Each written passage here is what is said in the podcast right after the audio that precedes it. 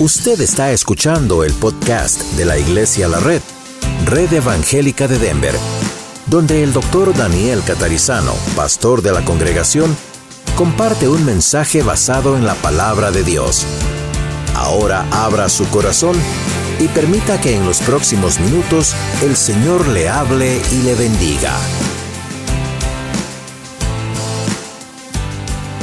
Siete afirmaciones sobre las cuales vivir. Aclaramos siempre que no son declaraciones como las que usted escucha por ahí a veces, sino que son afirmaciones, es decir, son puntos bíblicos sobre los cuales debemos basar nuestra vida. Y hemos comenzado el año, aunque hoy es el último domingo del mes de enero, increíble, pero hemos basado este año en esto bastante, ¿verdad? Entonces, en la pantalla van a aparecer todas las afirmaciones y en un momento vamos a repetirlas todos en voz fuerte, rápido, porque se corre rápido ahí el, PowerPoint este que tenemos, pero vamos a mirar estas siete afirmaciones. Hoy estamos en esta número tres. Dios, el Espíritu Santo, intercede por nosotros según el plan de Dios. Hemos dicho que Dios tiene un plan, Dios es soberano, decíamos en la primera afirmación. Dios es soberano, eh, no está para servirnos a nosotros, sino nosotros a Él. Dios tiene un plan, un gran plan para toda la humanidad y ese plan incluye, por supuesto, la salvación del mundo y nosotros, ustedes y yo, somos luminares en el mundo, somos como esas ah, luces, ¿verdad? Que la gente puede ver a Cristo en nosotros.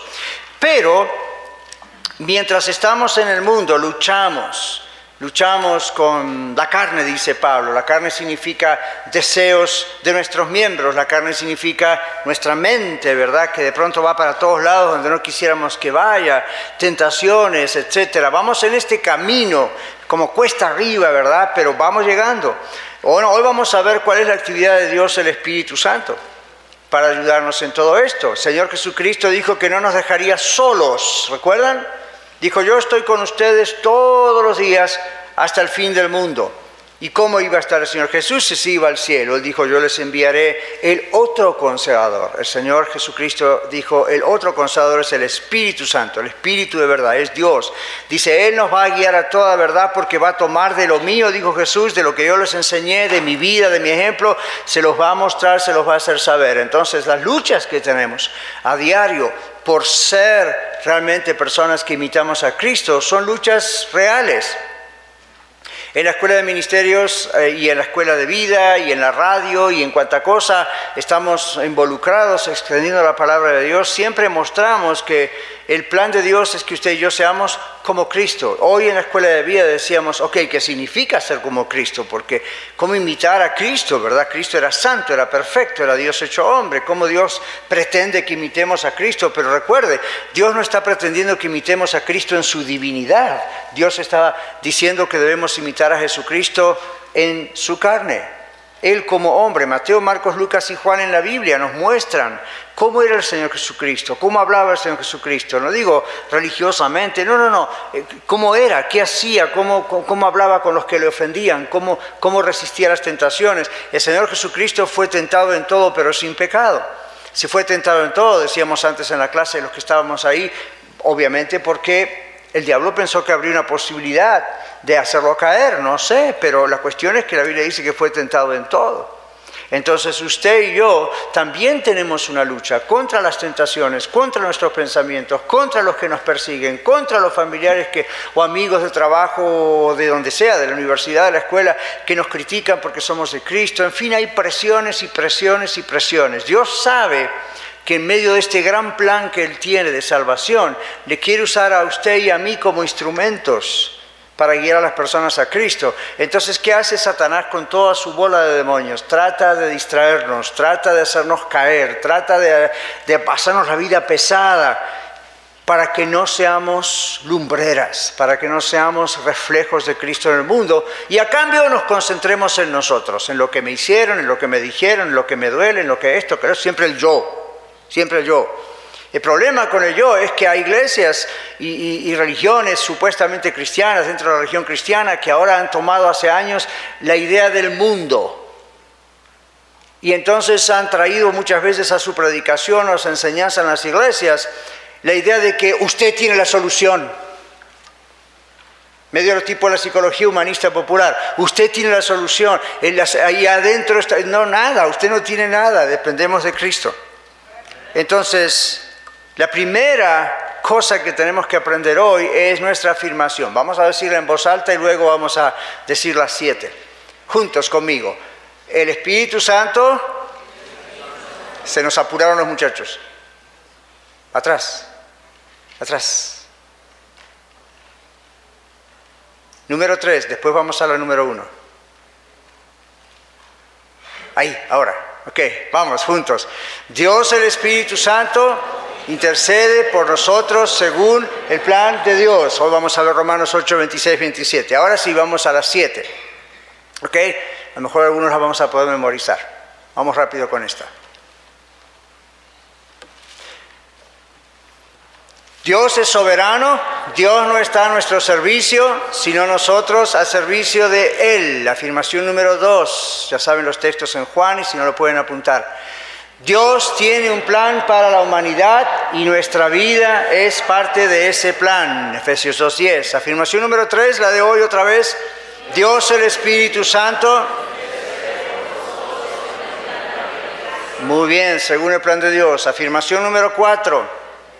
Debemos orar para que la voluntad de Dios se haga aquí como se hace en el cielo. Mateo 6.10. Número 5, debemos movernos en el plan de Dios.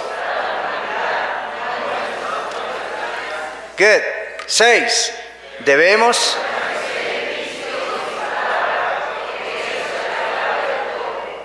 Bien, la 7.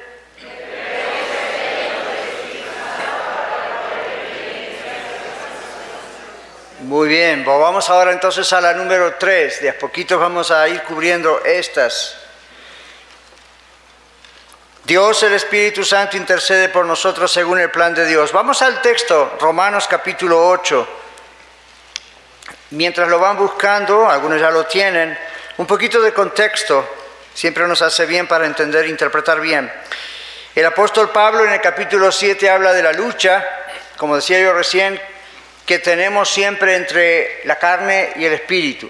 ¿Qué significa esto? El día que usted y yo nos entregamos al Señor Jesucristo, como nuestro Salvador y Señor, Dios creó una nueva naturaleza, Dios nos adoptó como sus hijos e hijas, Dios nos separó, nos santificó para Él y ahí comienza otro proceso de esa santificación, perfeccionándonos cada vez más para ser como Cristo. Sin embargo, mientras estamos en este planeta Tierra, mientras vivimos, pues tenemos una mente y tenemos malos recuerdos y tenemos cosas que nos han hecho, tenemos cosas que hemos hecho de las cuales nos avergonzamos y tenemos un ataque del enemigo, es real.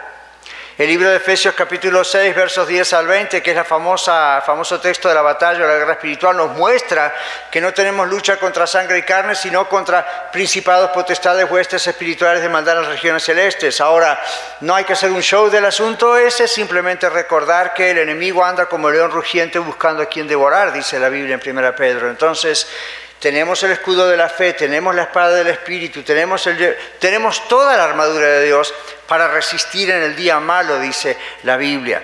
Ahora, todos tenemos una lucha, aunque seamos salvos, aunque tenemos a Cristo. ¿Se imagina cuánto más grande es la lucha si usted no tiene a Cristo? Usted ni siquiera se da cuenta que está en una lucha. Usted está siendo manipulado por Satanás y sus secuaces y sus demonios como si usted fuese un pedazo de masa en las manos de ellos. En cambio, cuando venimos a Cristo, Dios nos rescata de las garras del enemigo, Dios nos quita de las tinieblas y nos pone en el reino de la luz admirable del Señor. Pero como seguimos en este planeta Tierra, vamos a seguir sufriendo ataques. Hay gente que no les gustamos. ¿Sabía usted? Se, se dio cuenta, ¿verdad? De pronto familiares, compañeros de trabajo, amigos, vecinos, gente que dice, oh, va loco este aleluya, que es cristiano, y otros le critican o le cierran el camino, ¿verdad? Hoy en día escuchamos a veces inclusive algún que otro testimonio de personas que dicen, apliqué para cierto trabajo y cuando se enteraron que era cristiano me cerraron la puerta. Y usted dice, pero pastor, en los Estados Unidos eso es ilegal. Por supuesto que es ilegal. Pero ¿cuándo fue la última vez que usted escuchó la noticia protestando al respecto? Casi nunca. Pero que existe el problema, existe el problema. Entonces uno dice, bueno, hay mucha presión, hay mucha burla. Y luego están las de uno mismo. Las de uno mismo, donde uno dice, ok, yo lucho y yo quiero salir adelante y, de repente no puedo y estoy en un momento en mi vida donde parece que estoy en el paraíso gozándome lleno del Espíritu Santo y de repente ¡zas! me pasa un pensamiento de esos que digo, ¿de dónde salió esto? O viene una duda sobre la escritura, sobre la palabra de Dios. O como decíamos antes, la Biblia dice, aquí está la ley de la siembra y la cosecha, y si sembramos generosamente, generosamente vamos a cegar, y es cierto. Y de pronto Dios dice, durante un tiempo suspendo, lo pongo en mis palabras, eso no está en la Biblia, pero para decirlo en mis palabras, suspendo esa ley por un momento y voy a permitir que, permitir que Daniel sufra. Entonces, ¿qué va a pasar? Ahí va a venir una gran prueba para Daniel, como para usted. Porque en ese momento yo voy a pensar, ¿cómo? ¿No está la ley de la siembra y la cosecha? ¿No me dijiste que si yo diezmo, ofrendo generosamente, tú me vas a, you know, generosamente, me vas a hacer cosechar, me vas a, dar abundancia y resulta que, mira, me quedé sin trabajo? O no hay dinero suficiente, o lo que sea. Señor, me estás fallando. Dios no le está fallando. Dios le está poniendo a prueba. Y cuando Dios me hizo, eso a mí más de una vez en mi vida, me hizo reflexionar, Daniel, ¿por qué eres generoso para con el Señor? ¿Estás haciendo un negocio con Él porque está la ley de la siembra y la cosecha? ¿O lo estás dando porque lo amas y reconoces que todo es de Él? Solamente te lo presta. Te presta la salud, te presta el trabajo, te presta la esposa, te presta los hijos, te presta el carro, te presta la casa, te presta las calles, te presta el semáforo. Y tuve que darme cuenta, oh, ok, ahora agarré. Me estás filtrando mi motivación. Y cuando aprendí, aprendí, Dios dijo, ok, va otra vez. Pasa con la salud. De repente, uno no tiene la salud que tiene. Este mes de enero, este año comenzó pésimo para muchos de nosotros. ¿Verdad que sí?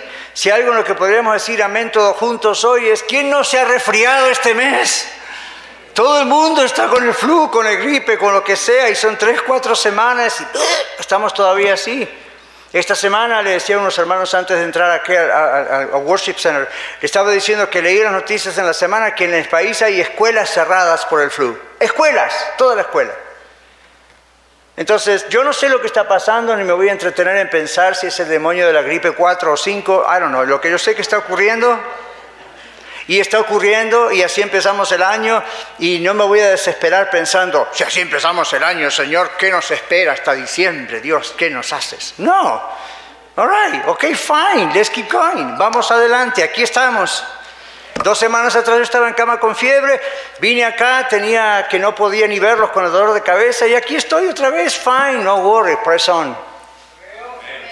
¿Por qué? Porque la Biblia dice que el Espíritu Santo nos ayuda en nuestras debilidades, incluyendo la debilidad de no saber cómo orar.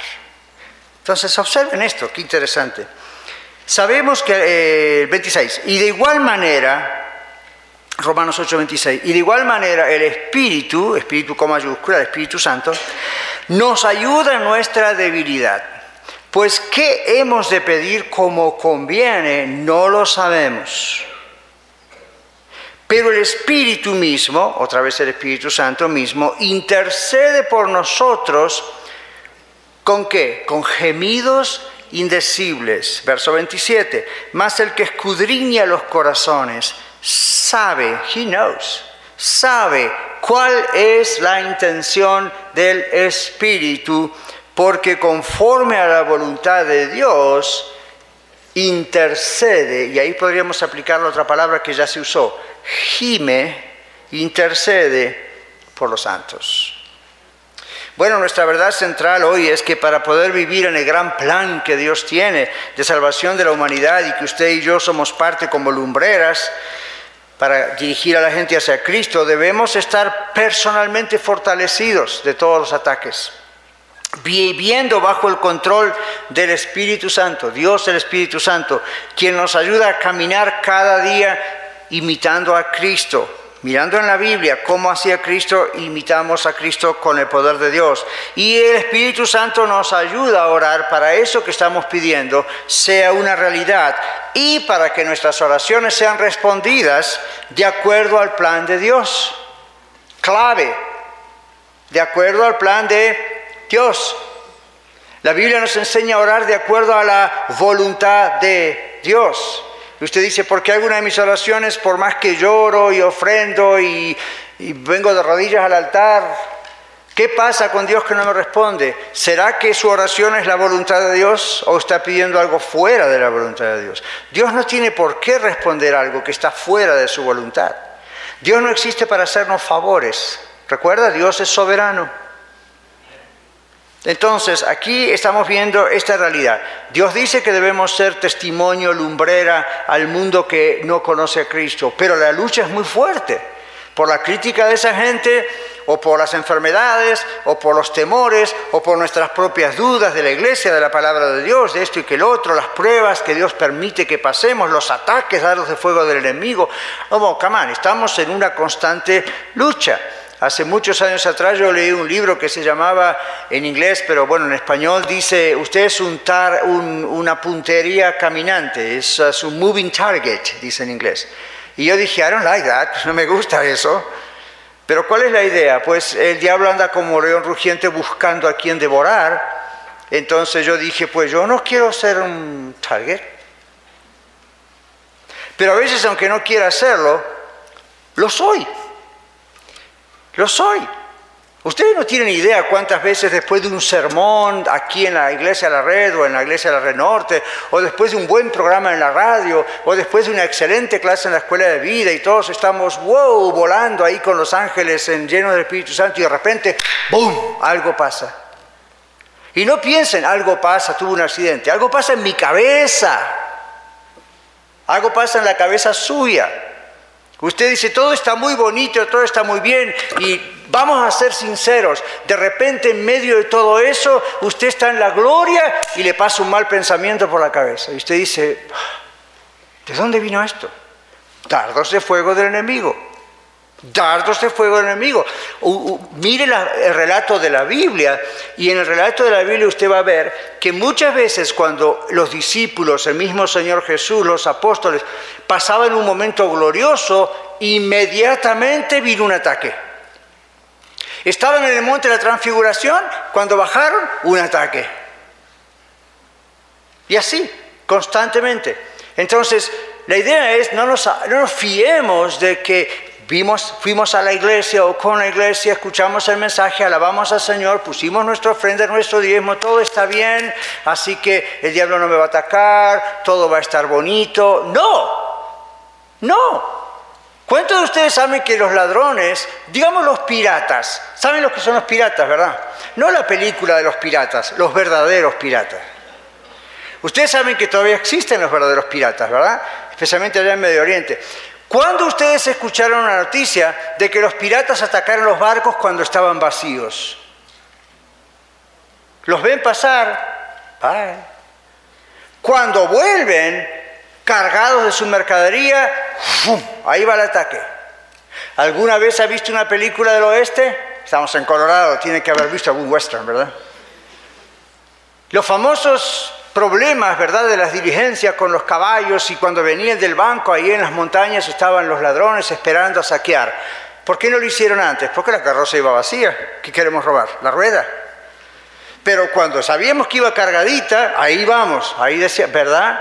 ¿Qué dijo el Señor Jesús? El Señor dijo, cuando un espíritu malo sale de una vida, la casa queda adornada, queda preciosa, y luego van otros siete peores que él, y cuando viene el desastre es peor que antes. ¿Por qué? Porque la casa está vacía está limpia y adornada, pero la idea ahí está, bueno, cuando nosotros decimos, wow, fui a la iglesia o con la iglesia, o estuve a solas con Dios y oré, o estaba en mi carro cantando alabanzas y me siento lleno del Señor, y todo está muy bien, y todo está muy bien, y al rato, viene algún ataque de algún tipo. O usted está cantando alabanzas al Señor y está lo más contento y de repente alguien de atrás, un camión, ¡pum!, crash y usted dice, Señor, yo pensé que con estas alabanzas me ibas a proteger. La Biblia dice, no sea niño en la manera de pensar, seamos maduros en la manera de pensar. Siempre estamos bajo ataque. No necesitamos que se manifieste un demonio o que una persona oprimida vomite. No necesitamos nada de eso. Siempre estamos bajo ataque. Usted y yo siempre estamos bajo ataque. El Espíritu Santo intercede por nosotros porque nosotros no siempre sabemos cómo pedir ayuda al Señor por esas cosas o por cualquier otra cosa. Pero el Señor, dice la Biblia, intercede por nosotros. ¿Y qué significa esto?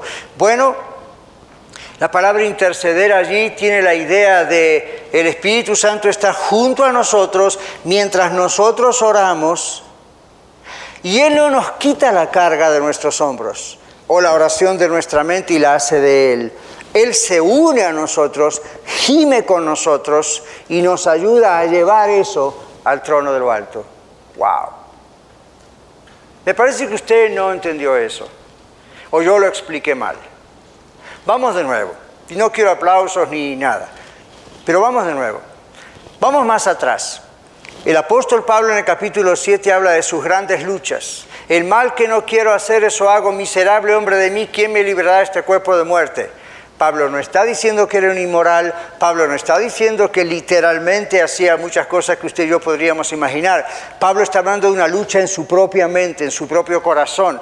Dice, yo hallo que con el Espíritu yo alabo al Señor y con el Espíritu quiero cumplir la ley de Dios, pero hallo que hay otra ley en mis miembros, es decir, en mi mente, en mi corazón, mi cuerpo, todo me lleva para el otro lado. Y es muy fuerte la lucha y a veces he caído, diría Pablo, pero algo que sigo luchando, sigo luchando, sigo luchando. Y luego termina el capítulo 7 diciendo, más gracias sean dadas a Dios por Jesucristo nuestro Señor.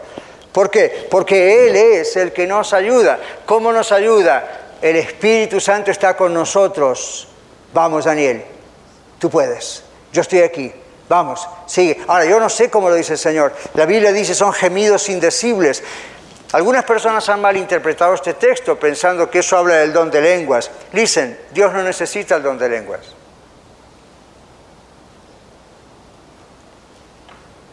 Dios no necesita ningún don. Este texto no habla del don de lenguas. Vaya a 1 Corintios 14, este no es el texto. Este texto está diciendo, son gemidos que no se pueden descifrar con palabras, son gemidos espirituales. Nosotros no oímos como el Espíritu Santo gime, el Espíritu Santo se une a nuestro gemir. Ahora vamos a la Biblia y vamos a mirar algunos ejemplos de personas que gimieron aún en silencio. En 1 Samuel, puede apuntarlo rápidamente si gusta, tenemos a Ana.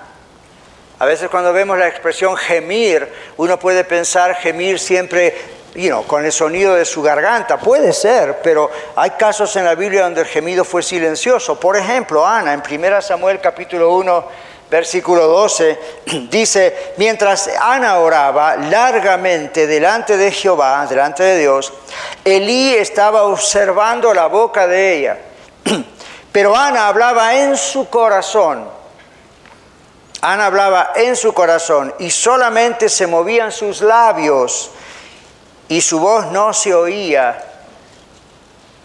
Y el pastor Elira tuvo por borracha. Y Elira tuvo por ebria. ¿Se da cuenta? Ahí hay un gemido silencioso.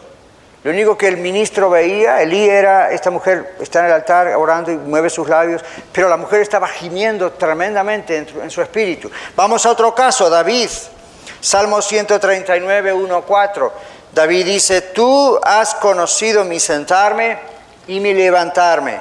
He entendido desde lejos mis pensamientos, has, perdón, has tú, Dios, entendido desde lejos mis pensamientos, has escudriñado mi andar y mi reposo y todos mis caminos te son conocidos, pues aún no está la palabra en mi lengua y he aquí Jehová, tú la sabes todas. Jesús nos dijo que cuando oramos no debemos usar vanas repeticiones como hacían los fariseos, porque dice Jesús, el Señor Jesús, Dios conoce lo que van a decir aún antes que ustedes lo digan. Puede haber un gemido hasta silencioso. ¿Cuántos de ustedes les ha ocurrido de pronto soñar y en sus sueños aparece un demonio o algo raro o algo feo, pornográfico, algo exagerado y uno dice, wow, wow, wow? Y aún en medio del sueño usted, Señor, ayúdame, Señor. Nadie escucha lo que usted está diciendo, ¿verdad? Pero usted está gimiendo aún desde su espíritu. Su mente está inconsciente, pero desde su espíritu. Si usted tiene a Cristo en su corazón, lo hace. Si no, olvídese, eso no ocurre. Desde su espíritu, usted está... A mí me ha ocurrido. Me ha ocurrido una lucha a veces de decir en el nombre de Jesús, y no puedo decir la palabra de Jesús, en el nombre de Jesús, y seguir insistiendo. El Espíritu Santo está conmigo ahí ayudándome a orar aún cuando yo estoy inconsciente, y usted también. Y cuando estamos conscientes orando también. Usted sabe que usted puede estar como hace unos momentos atrás, igual que yo, juntos como familia, en el tercer cielo, alabando al Señor y llorando, y ay Dios, bendito sea el Señor, y de repente cruza un mal pensamiento. Y usted dice, ¿what? Yo no estaba pensando nada malo, no estaba viendo nada malo. ¿Por qué me ocurrió eso? Dos razones. A veces es porque lo que vimos en la semana, lo que leímos en la semana, donde metimos la nariz en la semana que no conviene, va a aparecer en los momentos más inconvenientes posibles. Número dos, hay dardos de fuego de Satanás, donde no nos va a dejar tranquilos. Y entonces ese es el momento que usted dice, Señor Espíritu Santo, ayúdame. Y usted dice, pero pastor, ahí no tiene que usted gritar y decir, espíritu de mal pensamiento, te arrepento en el nombre de Jesús. Si quiere hágalo, pero vaya al baño a hacerlo, porque acaba de interrumpir a la congregación. En ese momento recuerde que el Señor, el Espíritu Santo, gime con usted, clame a Dios. Clame a Dios y diga, Señor, ayúdame. Yo rechazo este pensamiento, ayúdame. Y enfoco mi pensamiento en lo que es de Cristo. Pero la lucha va a existir. ¿Ok? Entonces, no somos niños que pensamos estas cosas. Esto ocurre. Bueno, Ana sabía gemir aún desde su interior, el Espíritu de Dios estaba ayudándola. Salmo 139, 1, 4, David dice, tú has conocido mi sentarme y mi levantarme, has entendido desde lejos mis pensamientos, has escudriñado, analizado mi andar y mi reposo, y ven, hasta mi reposo, hasta cuando duermo. Y todos mis caminos te son conocidos, pues aún no está la palabra en mi lengua, y aquí Jehová tú la sabes toda. Qué maravilla, ¿verdad? Hay otro ejemplo. En Génesis 24, capítulo 24, versículos 42 al 49. Este es un criado de Abraham. Si usted lee la historia, este es el criado más viejo de Abraham y el de más confianza. Y Abraham, como se acostumbraba antes, lo envía a cierto lugar a conseguir una esposa para su hijo. Bueno, cuando llega el versículo 42, este criado dice estas palabras. Llegué pues hoy a la fuente y dije, Jehová Dios de mi Señor Abraham, si tú prosperas ahora mi camino por el cual ando, he aquí yo estoy junto a la fuente de agua, sea pues que la doncella que saliere por agua, a la cual dijere, dame de beber, te ruego un poco de agua de tu cántaro, y ella me respondiere, bebe tú, y también para tus camellos sacaré agua, sea esta la mujer que destinó Jehová para el hijo de mi Señor. Versículo 45. Antes que acabase de hablar, ¿dónde? En mi corazón. Él estaba orando desde su corazón, silenciosamente, desde su espíritu.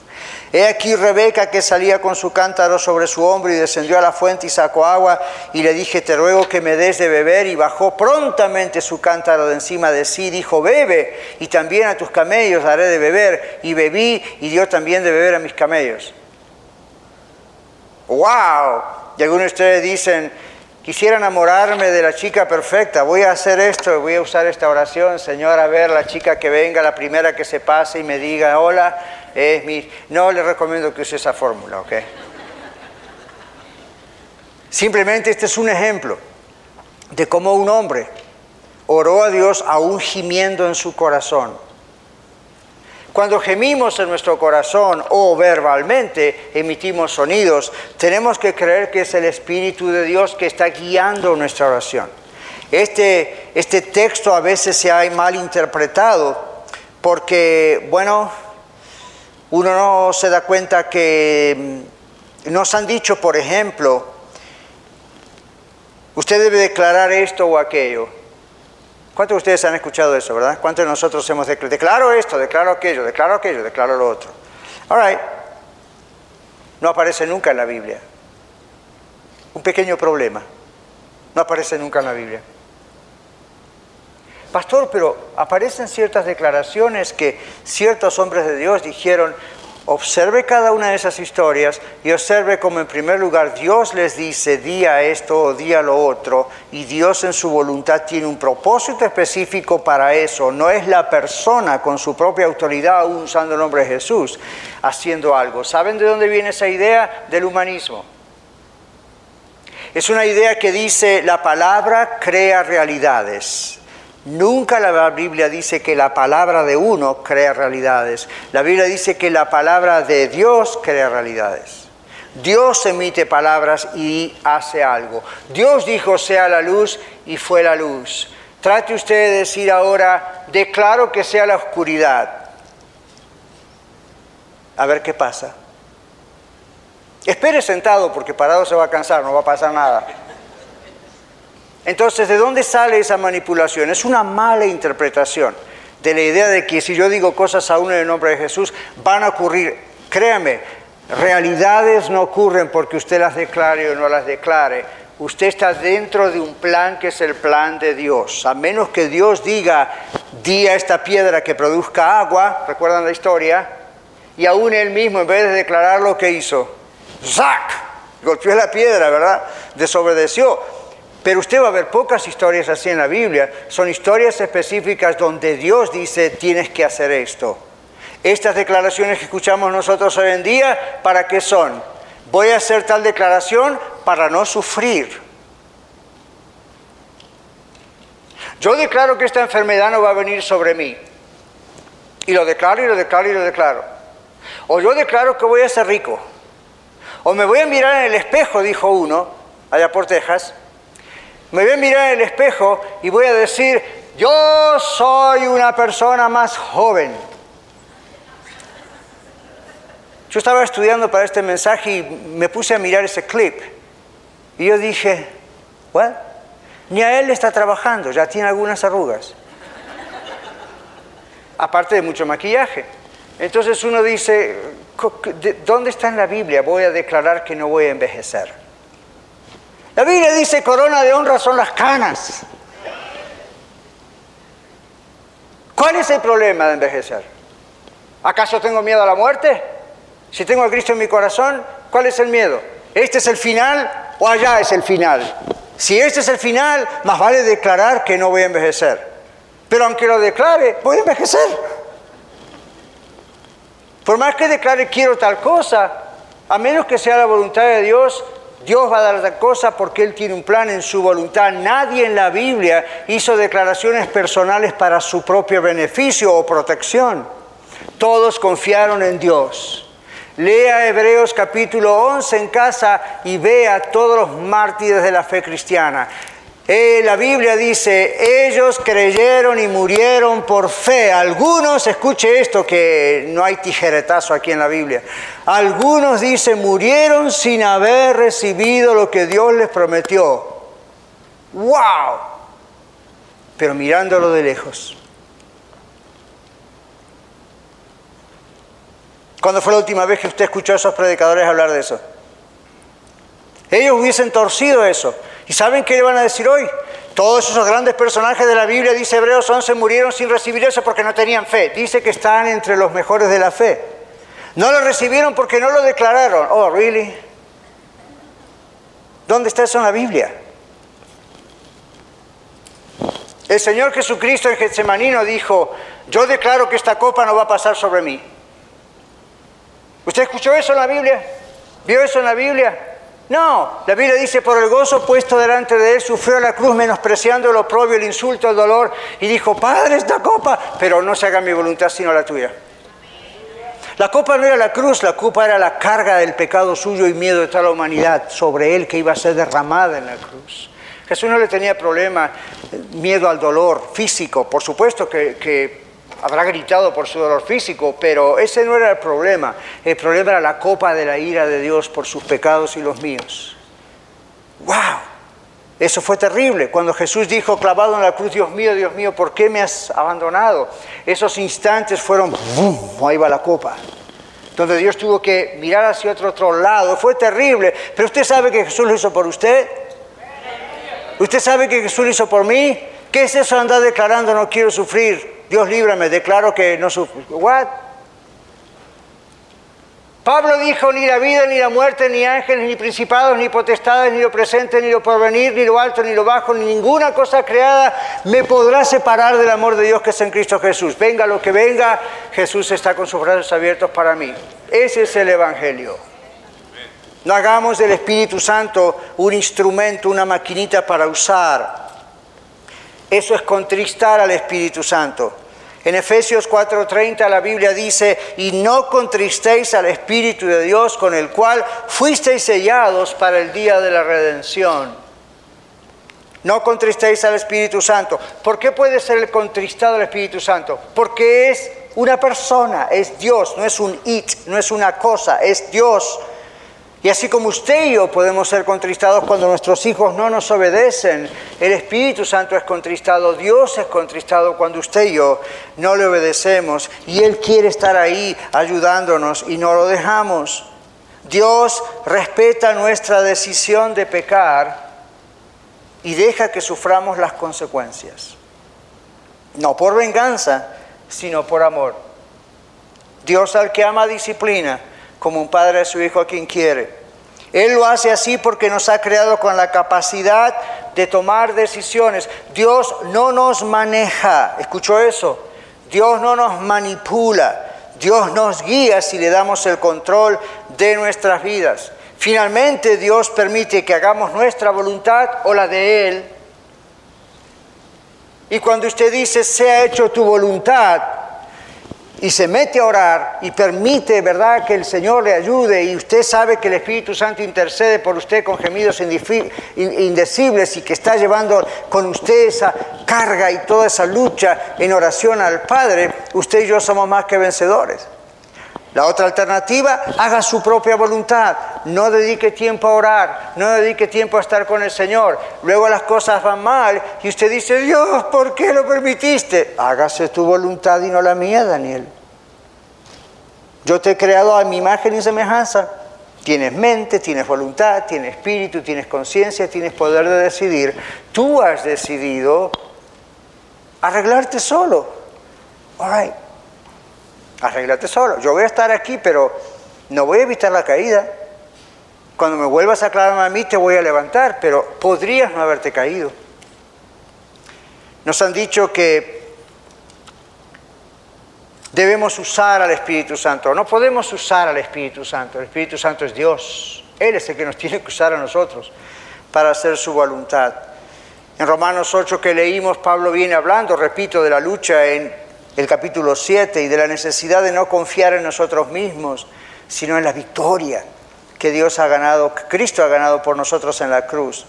Pablo dice que gemimos en esta lucha.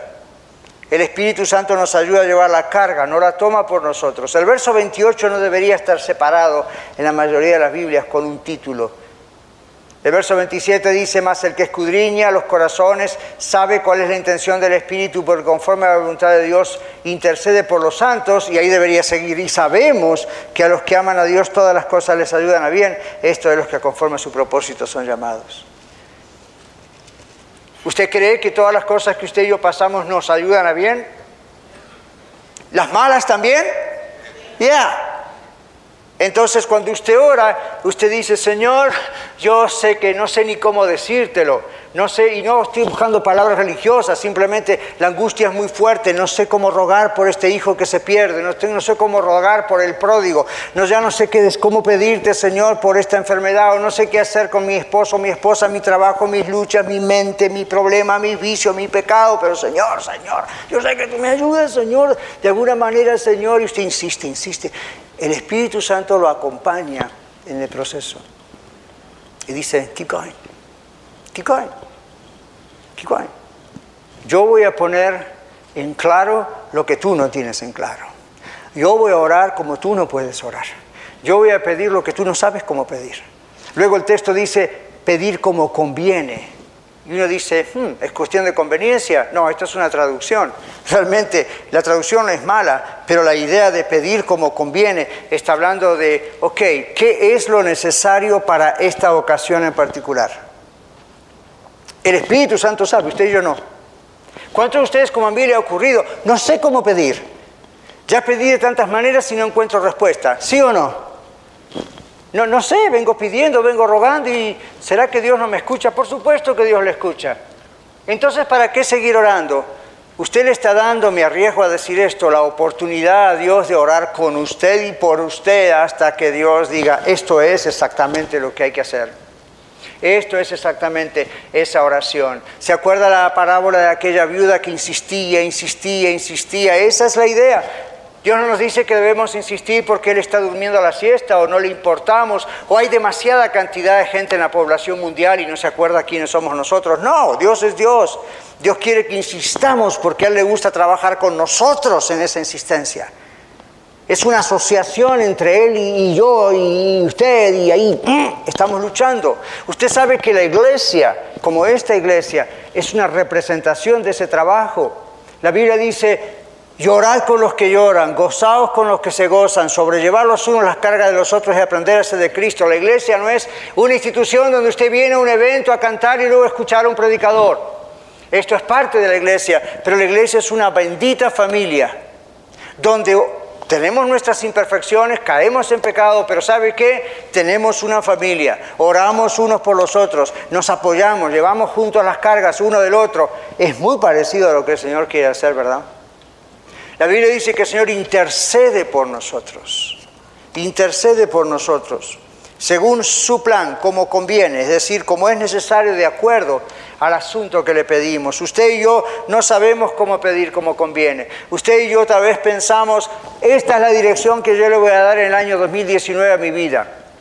Yo voy a servir mejor al Señor. Yo voy a ser mejor dador o dadora. Yo voy a hacer esto para los pobres. Yo voy a you ser mejor esposo, ser mejor esposa. Yo voy a ser mejor papá. Yo voy a ser mejor mamá. Yo voy a dar más la Biblia. Y usted dice, bueno, gloria a Dios.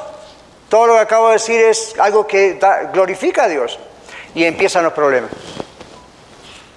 Y empiezan los problemas y empiezan las distracciones. Y usted se olvida de lo que había prometido. Y empieza otra cosa. Y viene una enfermedad. Y algo pasa en el trabajo. Ese es el momento donde uno dice, Señor, help, ayúdame, ayúdame, porque todas estas cosas me van a distraer. Ayúdame, ¿cómo debo orar por esto? Señor, ayúdame. Y crea que Dios le va a ayudar, porque todo lo que está bajo la voluntad de Dios se hace. Y de pronto usted dice, pero parece que lo que me está ocurriendo no era la voluntad de Dios porque yo iba para allá y ahora esta interrupción, tenga cuidado con rápidamente hacer ese juicio de valores. Es muy probable que sea la voluntad de Dios y Dios está permitiendo que algo pase, como dijimos al comienzo, a modo de prueba, a modo de test, o para que usted y yo aprendamos a depender de Él y no de nosotros. Yo mismo como pastor tantas veces en mi vida pastoral, o como papá, o manejando mis finanzas. Olvidarse de que Dios es mi Señor y hacer las cosas de acuerdo a lo que yo estudié. Yo recuerdo hace muchos años, estando en Texas, muy nuevo todavía en el país, muy joven, y yo dirigía una linda iglesia pero hacía retiros para líderes y retiros para maestros y eventos de acá y eventos de allá y, y aquí, aquí, aquí. Había aprendido tantas estrategias de eclesiología, es decir, cómo se conduce una iglesia. Los tenía bien afilado. Hacía conferencias y la gente decía, wow, bravo, bravo. Y mi iglesia no crecía. Al menos no como yo quería que creciera, pero no crecía. Yo pensaba, ¿qué está pasando? ¿Qué está pasando? Y sentí del Señor, no sentí una voz ni nada, pero poco a poco el Señor me fue mostrando, Daniel Catarizano, la iglesia no son eventos, ocurren eventos, se usan eventos, pero esto no es una empresa, allá en Texas, ¿verdad? Esto no es una empresa, esto no es una cuestión ejecutiva, esto no es una cuestión que depende de cuánto aprendiste en el seminario. Qué bueno que fuiste al seminario, yo te mandé al seminario, tienes que entrenarte pero no dependas de mero conocimiento. Aprende a depender de mí. Entonces, ¿cuándo aprendí a depender del Señor? Gente se empezó a ir, otros empezaron a tener problemas ridículos. Yo mismo me daba cuenta que no había fruto del ministerio. Entonces, ¿qué es lo que hace uno? ¿Qué es lo que hace un pastor desesperado? Lo mismo que hace un papá desesperado, lo mismo que hace una mamá desesperada, lo mismo que hace una novia o un novio desesperado, lo mismo que hace un niño desesperado, a las rodillas. Y no hablo de la postura física, estoy diciendo, Señor, o me ayudas, o aquí se acaba todo, yo no sé qué hacer. Y es como que Dios dice, all right, finalmente, déjame ser Dios. Si tú quieres ser Dios, go ahead adelante. Si tú me dejas a mí ser Dios, deja que yo esté a su Señor, deja que yo te controle, yo voy a hacer las cosas bien. Y yo dije a la iglesia, ¿saben qué iglesia? Vamos a orar. Los que quieran venir a orar en la semana durante un tiempo, yo voy a estar acá, una mi día off. Haga frío, haga calor, tempranito antes de ir al trabajo, yo no sé qué, qué otra cosa. Y oramos. Por cuatro meses, no dijimos vamos a orar cuatro meses, vamos, dijimos hasta que el Señor quiera, vamos a aprender a hacer las cosas como Dios quiera, cuando Él quiera, donde Él quiera. La iglesia se triplicó en pocos meses. La gente aparecía de lugares que le decíamos, ¿a quién lo invito? Y yo no tenía un programa en radio como hoy. Decíamos, ¿de dónde vino? No sé, pasaba por acá, vino iglesia y sentí el impulso de entrar. Really. Y la gente empezó a venir. Y la gente se empezó a entregar a Cristo y comenzamos a bautizar y la iglesia empezó, ven. Y lo mismo pasó con las finanzas, Señor, ¿qué está pasando? Bueno, ya te estoy diciendo lo que está pasando. Y de repente Dios empieza no solamente a proveer, sino que el Señor empieza a proveer sabiduría para saber cómo manejar aún lo poco que Él pueda dar. ¿Recuerdan las palabras de los talentos? El que fiere en lo poco, Dios le va a dar más, se fiere en lo mucho. Las cosas que su pastor que está enfrente a usted ha aprendido no son cuestiones de libros, hermanos, las he vivido. Los libros me han ayudado, pero mis fallas transformadas en cosas para gloria de Dios son las que les estoy compartiendo. Deje que el Espíritu Santo interceda. No lo tome como algo automático. Ah, ya sé que el Espíritu Santo intercede. El Espíritu Santo va a interceder por usted, pero usted tiene que entregarle su vida a Jesucristo. Totalmente. Bueno, para finalizar con esto, ya vimos los ejemplos, los ejemplos de personas que intercedieron aún gimiendo en silencio conforme al plan de Dios. Para finalizar otra vez, el Romanos 8:27 dice, el que escudriña los corazones sabe cuál... Listen, Dios no necesita un intérprete, Dios no necesita un traductor. Nunca se preguntó para qué está eso. Más el que escudriña los corazones sabe cuál es la intención del Espíritu. Está hablando de que el Espíritu Santo interpreta mi idioma de español o de inglés, lo lleva a algún tipo de lenguaje celestial que yo no entiendo. No, creo que está diciendo eso. Simplemente está aclarando aquí que Dios nos toma de la mano en nuestra debilidad. Dios ora con nosotros de acuerdo a la voluntad de Dios. Dios dirige nuestra oración para que se alinee a la voluntad de Dios. Él sabe cuál es su voluntad, Él sabe cuál es su plan. Por tanto, nos guía a la oración conforme a su plan, conforme a su voluntad para nuestras vidas y para la humanidad. Y claro, va a haber ocasiones donde la manera en que nos dirige no es la que nosotros pensábamos. Vamos a pasar por valles de sombra y de muerte pensando que estamos equivocándonos y sin embargo es parte del plan de Dios. En el Valle de Sombra de Muerte se aprenden cosas acerca de la sombra y la muerte que usted nunca aprendió en otro lugar. Se aprenden cosas acerca del sufrimiento que usted no aprendió en ningún lugar. Usted llega a decir como Job, de oídas te he oído, oído, mas ahora mis ojos te ven. Usted llega a ver cosas en ese valle que no puede ver arriba en la cima de una montaña espiritual. Las dos cosas son necesarias. Timothy Keller o Tim Keller, un famoso autor americano y pastor, Dice que aún nuestros trabajos tienen que ir de acuerdo al plan de Dios. Él dice, pensar en el trabajo principalmente como un medio de realización personal o de encontrar dinero o de autorrealización aplasta lentamente a la persona y afecta a la sociedad en sí misma. También profundiza en cómo la forma que los cristianos ejercemos nuestras profesiones y oficios, dice Keller, en ocasiones refleja probablemente el Cristo, o pobremente a veces, el Cristo que profesamos. El mundo está mirando, está observándonos. Una autora dice, nuestros pecados deben ser matados para que podamos caminar en el plan de Dios. Ella dice, Jesús te ama por lo que matará esa parte de ti que ama el pecado. Y usted y yo deberíamos terminar el mensaje de hoy en esa oración. Señor, mata dentro de mí esa parte. Usted sabe cuál será, yo sé cuáles son las mías. Mata esa parte que va matando mi vida. Mata esa parte, ese pecado dentro de mí o esos pecados dentro de mí que no permiten que pueda seguir adelante, que tropiece dentro aún de tu plan. Mátalo, Señor. Y Dios lo va a hacer. El Espíritu Santo intercede por nosotros según su plan para nuestras vidas y para la humanidad. Dios es poderoso. Él no está a nuestro servicio. Primera afirmación sino nosotros al servicio de Él. Somos parte del plan de Dios y nuestra parte es ser como Cristo para que otros vean a Cristo. Tenemos una lucha diaria y constante, pero tenemos la victoria en Cristo Jesús. Si quiere declarar algo, ahí tiene algo lindo para declarar. Yo soy más que vencedor en el nombre de aquel que me salvó. La Biblia dice que por fe andamos, no por vista. Esas declaraciones y esas ideas que nos han metido en la cabeza tienen más que ver con el andar por vista que andar por fe. Por fe andamos, no por vista. Por eso si somos salvos, reconciliados con Dios, el Espíritu Santo intercede constantemente con nosotros y por nosotros. ¿Lo cree?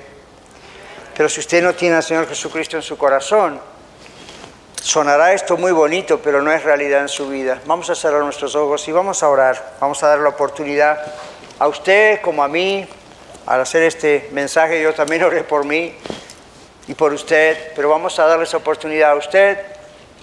Si usted nunca se ha arrepentido de estar separado de Dios, no digo que no crea en Dios, estoy diciendo usted nunca ha pedido perdón a Dios por sus pecados y nunca ha depositado su fe solamente en el Señor Jesucristo para la salvación de su espíritu, de su alma, de su vida, hágalo hoy. ¿Cómo, pastor? Hágalo con sus palabras, así como hablamos usted y yo, usted habla con su vecino, pero dígaselo de corazón al Señor, con arrepentimiento sincero. Si usted ya lo ha hecho, no necesita hacerlo otra vez. Si usted es salvo, el Espíritu Santo da testimonio a usted, a su espíritu, que usted es un hijo o una hija de Dios. Si tiene dudas, bueno, hable con el Señor y arregle esas cuentas, esas dudas. Pero si no tiene dudas, el mensaje para mí y para usted esta tarde simplemente es, Señor, yo sé que tú intercedes por mí y a veces oro solo. Es decir, solo con mi inteligencia, solo con lo que me viene a la mente, pero mi corazón es engañoso, dice tu palabra. Y las cosas que han entrado en mi corazón vía la escuela, la sociedad, etcétera, son engañosas. Señor, ayúdame a depender de ti para que tú puedas interceder así por mí de una manera tan grande que solamente tú conoces. Y recuerde que si no ha conocido todavía a Jesús, usted lo puede conocer hoy. Entréguele su vida y coméntele a alguien o alguien puede orar por usted al final también de la reunión. Padre, te damos gracias porque andamos por fe y no por vista. Te damos gracias porque tú nos ayudas y queremos que nos ayudes. Señor, he entregado tu palabra, pido que tú perfecciones cualquier error, lo quites, pongas la verdad, pero en todo lo que es verdad, taladres nuestros corazones, nos convenzas, trabajes en nuestras vidas, salves a los que no te conocen, salves a aquellos que creen que te conocen, pero en realidad no te conocen. Señor, convéncelos, tú los amas, tú no quieres que nadie se pierda, sino que todos procedan al arrepentimiento que trae salvación. Señor, y a todos nosotros, al saber que somos parte de este grandioso plan de ser lumbreras, luces para los que nos rodean y no te conocen, no podemos hacerlo de afuera para adentro, Padre, pero sí sabemos que lo podemos hacer desde la transformación que tú haces de adentro de nuestro.